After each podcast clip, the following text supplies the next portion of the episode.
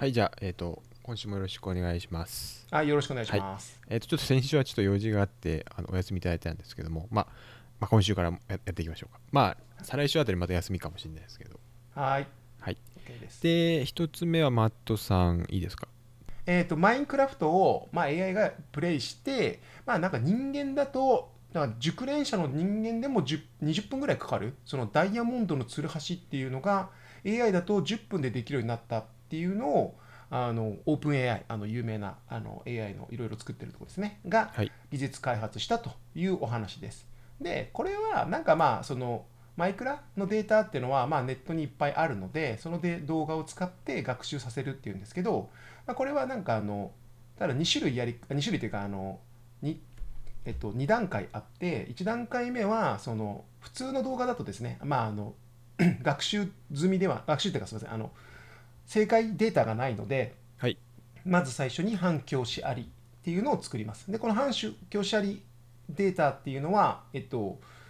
この画像があったら、まあ、このマウスを押してるっていうやつですね。まあ、なんで、えっと、入力データとしては画像。で、その画像でどういう、まあ、動画かな、まあ、動画を入れるかね。うん、コードを入れますね。で、それを入れると、あの AI は予測でこのキーボードとこのあこのマウスとこのキーボードをこういうふうな順番で打ちましたよっていうのをやるっていうのをまず第一段階にします。はいで、これを使って、まあ、これが十分できたら、これを使って大量にある普通の画像を今度はまたラベル、ついてないやつですね、をラベルにつけていくと。で、これがなんか7万時間ぐらいあったらしいですね。で、はいそれをが、でそれを使って学習させると、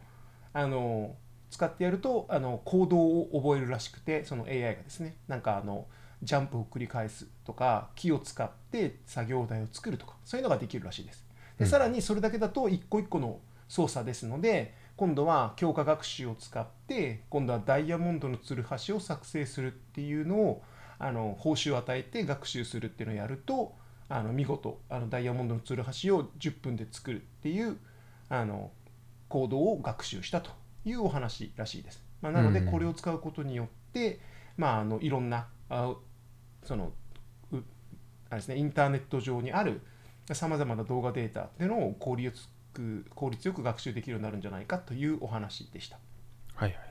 これ、えっと最初に多分動画にラベルつける作業っていうのが多分必要ですよね。うんうん一100時間程度の動画って。そうですね、このぐらいでまあ。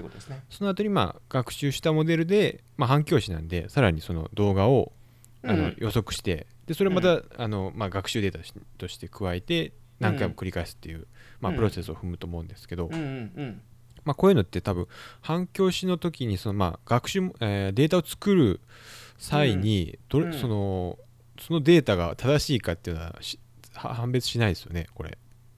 あこれは多分けど多分自分自前で作ってるみたいですけどねその半最初の少数のラベル付きデータが100時間程度らしいんですけど、はいはい、あそれは多分普通に教師ありで学習しますよね。うんうんうん。これは作ってるみたいですねちゃんと自分たちで。でその後そのラベルなしの,、まああのうん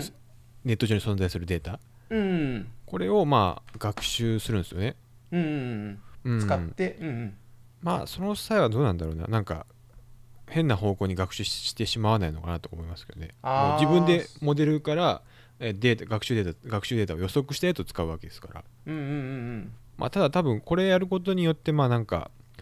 より広い表現を得られるのかなっていうなんか想像しますね。そうできます。うん。うん。そうね。大量のデータ使うのでっていうことだとは思うんだけどね。多分多分ですけどこれ今ダイヤモンドだけやってますけど多分別のタスクも、あのできるんじゃないかな。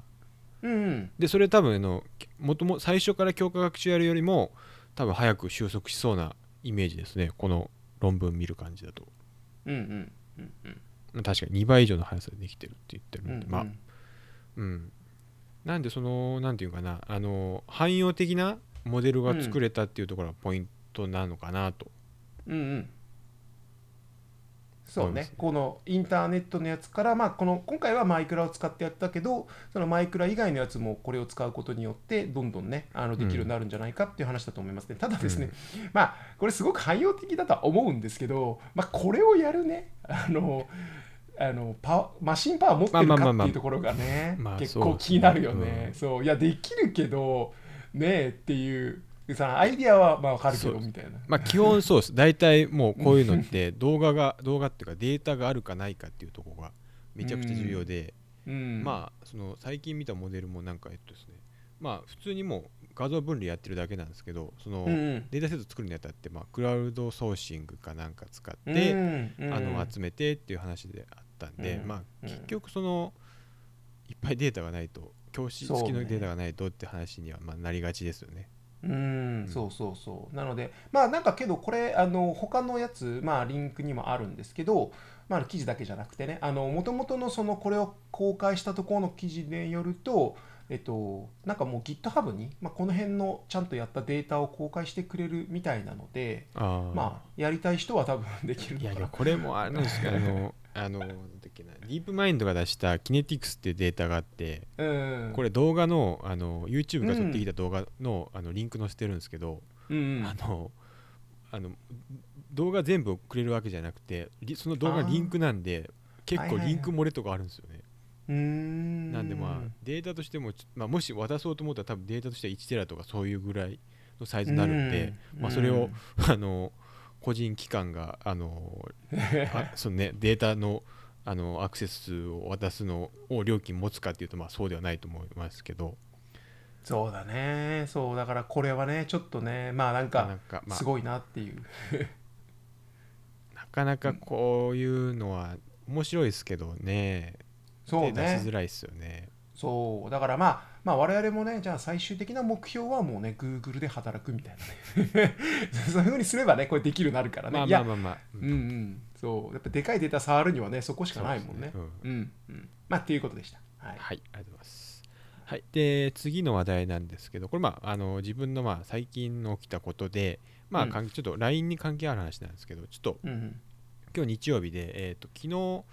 まあ一昨日ぐらいにちょっと地元に帰りましてであのー親がですね割とその食べ放題とか行くのが好きらしくてで最近なんかその地元にできたあのーできたっていうかまあ最近オープンしたのかなあのーお店がありましてでそこのお店にまあ行き行きました。で、うん。まあ、山小屋ラーメンっていう、まあ、ラーメン屋なんですけどそこであの、まあ焼肉も食べれてでそこでまあそれまではよかった。それはまあ別にここのきあのポッドキャスト関係ないんですけどあの、うんライセルフオーダーアプリっていうのをまあなんか導入してましてでそれちょっと、あの個人的にあんま見た見たことない感じのやつであのはや最近作られたのかなってみたいな感じのやつだったんでちょっとそれについてあの紹介しながら話をしていこうかなと思います。でこれがですね、えっと、セルフオーダーアプリのあのファンフォってやつで、うんえーっとこれはですね LINE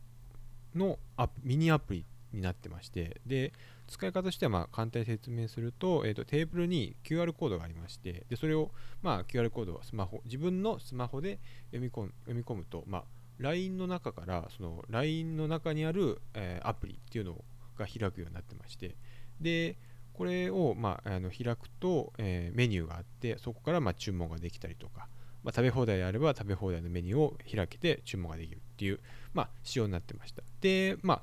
まあ大体こういうのってまあコロナ禍の,、まあ、あの前後っていうかコロナ禍流行った時にまあ接触の機会を減らしたりっていう目的でまあ大体使われてますし、まあ、あの食べ放題とかだと毎回店員があの注文を聞きに行くっていうのは多分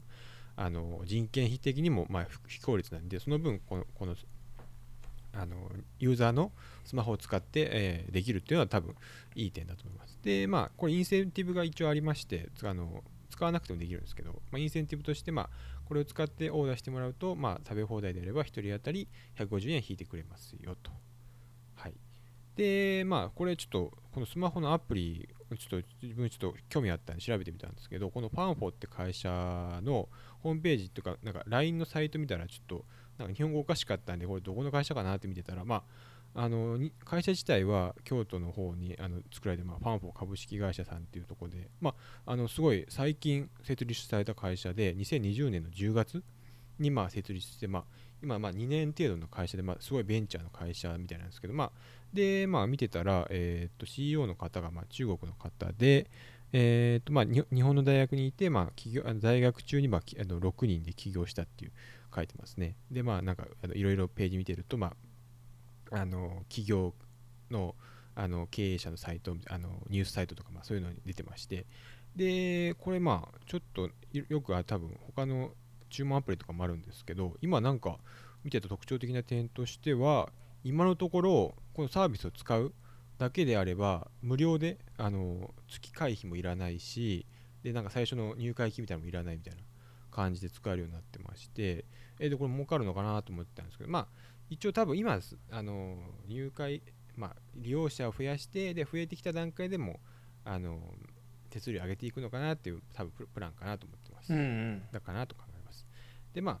えーなんでこれアプリ独自で作らずに、まあ、LINE で作るのかっていうのがまあ書かれてましどっかページに書かれてましてまあ一番は LINE のアカウントにま紐付けできる点つまりそのアプリを入れて何かを新しく追加して登録してっていうのがまあない点。と、まあ、あとは、えっとこの LINE の、まあ、このミニアプリを作るためのフレームワークがありましてこれがま LINE フロントエンドフレームワーク SD、まあ、フロフレームワークっていう、ま、ものでこれ基本的には開発者がどうやって実装するかっていうともう HTML で、J、JavaScript と、ま HTML, そうですね HTML、CSS とかで、まあ、作る、まあ、WebView のアプリになってましてでこれ今のところ費用かからないみたいですね開発する方は。うんでま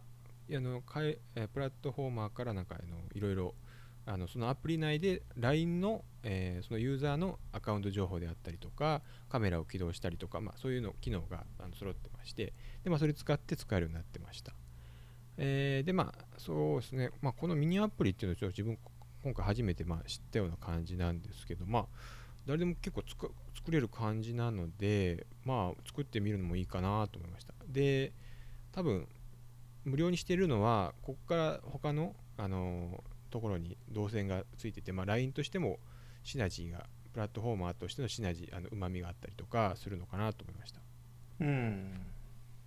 このファンフォっていうところがその LINE ミニアプリのその LINE フロントエンドフレームワーク SDK を出してるわけじゃないんですよね。あ。違います。これを使って SDK を使って LINE の中にアプリを作ってます、うん。でそのアプリをあの使ってもらう、えーまあ、別のユーザー今回でいうとその山小屋ラーメンの会社であるあのワイズフーズ、うん。YS フーズってところが多分これを利用してるんですけど、まあうんそそこの間で契約を交わして、まあ、なんかあの料金がかかったりするみたいなんですけど LINE 自体はそこではあの手数料とか取ってないみたいですまだ。うん。ちょっとね気になるね。どういうふうにやってるのか。うん。でどうやって儲けるのかっていうのはちょっとまだ気になるんですね、一応なんかですね。はい、うん。あの一応まだあのサービス料自体は取ってないみたいなんですけど、まあ、そのその端末を売ったりはしてみてるし見てるしえー端末のその印刷とかタブレットとかそういうのを、まあ、あの一応売ってはいましたねこのファンフォって会社のペあー。ジを見ると。あーはいはい。そのなんかレジアプリみたいのがあるじゃないですか。ね。なんかまあ。あれみたいな感じなんかな、その。そうですね。ソフトの方はまあ使えるけどそのハードは買ってくださいよっていう話なのかもしけど一応もうれないね、iPad であのアプリがこう普通に公開されてて、誰でも使えるようにはなってました。うんうんうんうんうん。これはねどうなんだろうね。その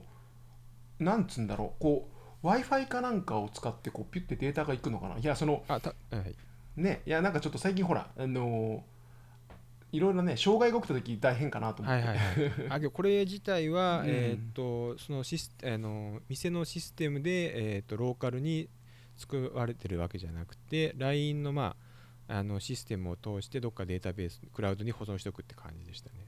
うん。なんかうん。あのーなんて言うんだろう。最近僕はあの電子機器とか触り始めてちょっとハードを作るのとちょっと遊んでるんですけどはい、なんかねそんな安くできそうじゃないですか。その店の中もそんなでかい店とかじゃ あのどでかい店じゃないと思うのでうん。あのこういうふうなね山小屋ラーメンとかだったら多分1店舗の中に全部入ってるそこしか入ってない気がするのでなんかねうまいことできそうな気しますけどね。いやまあ w i f i が通ってりゃそれでいい気がするんですけどなんかこうねいたずらとかされそうじゃないですか。あまあ確かに。えっとですね、うん。これあのその話ちょっとしたくてえっとですね、あの QR コード読み込んだらなんかうん。人数指定して、あのうん。ログインみたいな感じなんですよね。うん。で多分料金払った後にまた多うん。分その QR コードの料金を生産してゼロにゼロにするとかになってると思うんですけどその QR コード自分ちょっと保存してあの履歴 URL 保存してまして後で読み込んでみたら普通にログ,、ログインできそうな感じだったんでもしその テーブルに誰かいてで、うん。自分がログインしたらもしかしたら勝手に注文されてるかもしれないですね。うん、なんかあれですよね、なんだっけ、あのほら、前なんかニュースにもなったかもしれないけど、ニュースかな、ツイッターかなんかで見たんですけど、あのタクシあのウーバーみたいなタクシーを呼ぶやつもなんか自分が呼んだのに違う人が乗ってるみたいな。っあていうのもなんかあるらしくて。決済は自分分に入るみたいな、あのそうですね。もし決済をその人はなんか大丈夫だったらしいんですけど決済をもしそのその携帯でやってたら ただで誰かが乗ってただで出ていくみたいな感じになるみたいな。なので、うん。まあ多分確認みたいなのがいる気はするんですよね。はいはいはい。あのその人が本当にあの注文したのかとかちゃんとこう本本人確認みたいな。うんのがまあいるんじゃないかなとは思うんですけど、うん、なのでこの辺ちょっとねうまいことやるといいっすよね。いやそこはあれじゃないですか、LINE って基本自分のアカウントっていうのはまあほぼマイナンバーみたいなもんで複製はあんまりそうなんですうん、うん、うん、けどこれ別に LINE に入らなきゃいけないんですかこれあ LINE 経由じゃないとできないです。あそうなんですね。じゃあ LINE のまあ。アカウントないともできないです、じゃあ大丈夫かな、うん。多分そういうところが多分メリットうまみだと思うんですよね。うん LINE を通して経営まああのオース2みたいな感じ、まあ、Twitter とかうん。Google アカウント使うみたいな感じで、ああいう感じで、まあ、アカウント自体のセキュリティであったりとか、まあうん個人情報をこちらが持たずにうん。ただ、まあ、認証は使えるみたいな、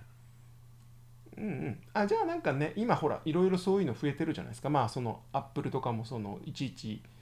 そのパスワードとか入れなくてもできるよとかその、まあまあそうですね、うん、ああいうのができるようになるからそれはいいかもしれないですね。うん。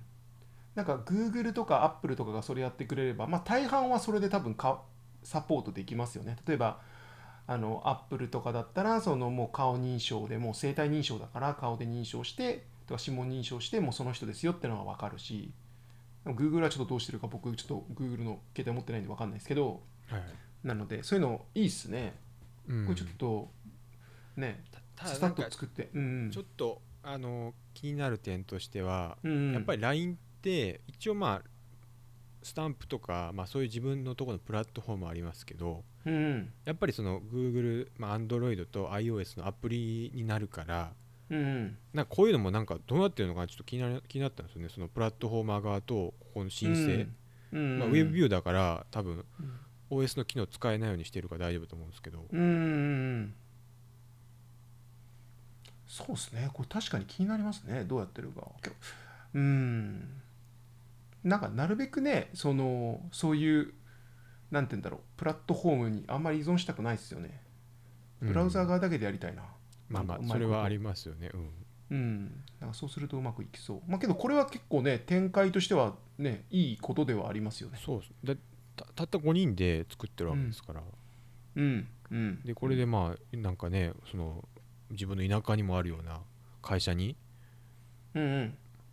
波及してるからまあうん。すごいことかなと思いますね、うん、これ営業がどのくらい頑張ってるかにもよる気がしますよね。うん いやうん確かに、うんこれ多分5人で、まあ、起業してっていうのは多分そのコード書く人も何人かい、まあ、ほとんどだとは思うんですけどこれ多分営業がすごい頑張ってるんじゃないかな。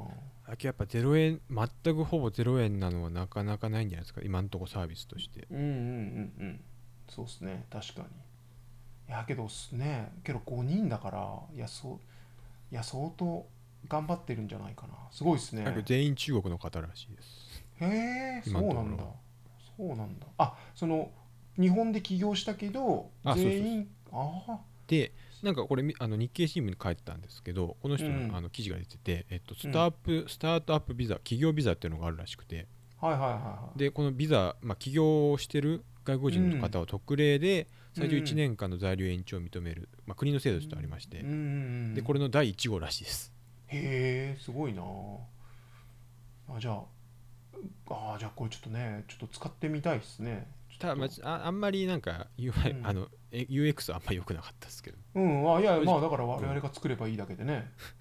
作って売ればいいだけで。後乗り後乗せ。そうそう。いや別にそのなんだろう。そのね後から追いかける方が楽だから。まあまあ確かに。うん、結構そういうのって多いじゃないですか。なんか出てきてみんながわーってこう攻めるのが多いので。はいはいまあいいのを作ればいいだけなんでその人たちよりも。うん。なのでそれはいいことなんじゃないですかね。けどなんかあるかな？どういうところがいいんですかね？そのちっちゃい店舗の人にはまあ頑張ってほしいから作ってあげるのはいいですよね。うん。うん。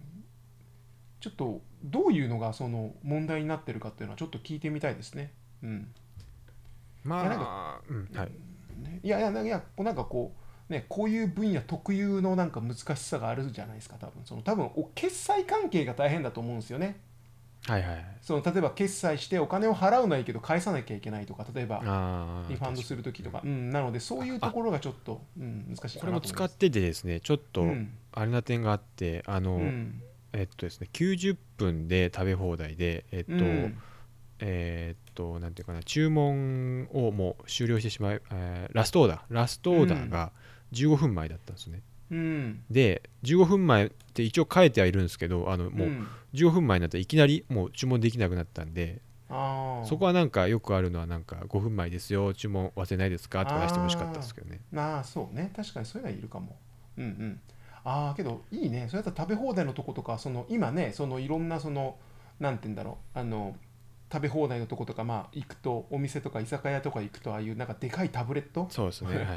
あの富士通が NEC あたりが出してるそうそうそうどこのやろう？とか思って見るやつ。あれが変えられるってことですよね？そうですね。うんいいんじゃない？これすごい面白いね。だ多分結構ああいうの高いんじゃないですかねリース代とか考えると、うんうん。なんですごくいいんじゃないですかね？そのチャンスではありますよね。だからこの人たちが作っているのはそういうところを目指してるんじゃないですかね？ちっちゃいところから攻めてって評判を上げてって導入っていう。そうですねうん。面白い面白い。まあそのこの多分 YS フーズさん田川なんでめちゃくちゃ、うん。まああの言っちゃあれですけどあの田舎の方なんですよね。うんうん、あけどね応援したいよね。とかなんならね我々雇っていただければね。ね 雇雇ってっていうかまあスポットでねあのお金くれるんならいくらでもやるけどね、そうですね、うん。うん、すごいな。へえ。面白いねじゃあ今週はこれで以上になります。はい。来週もよろしくお願いします。よろしくお願いします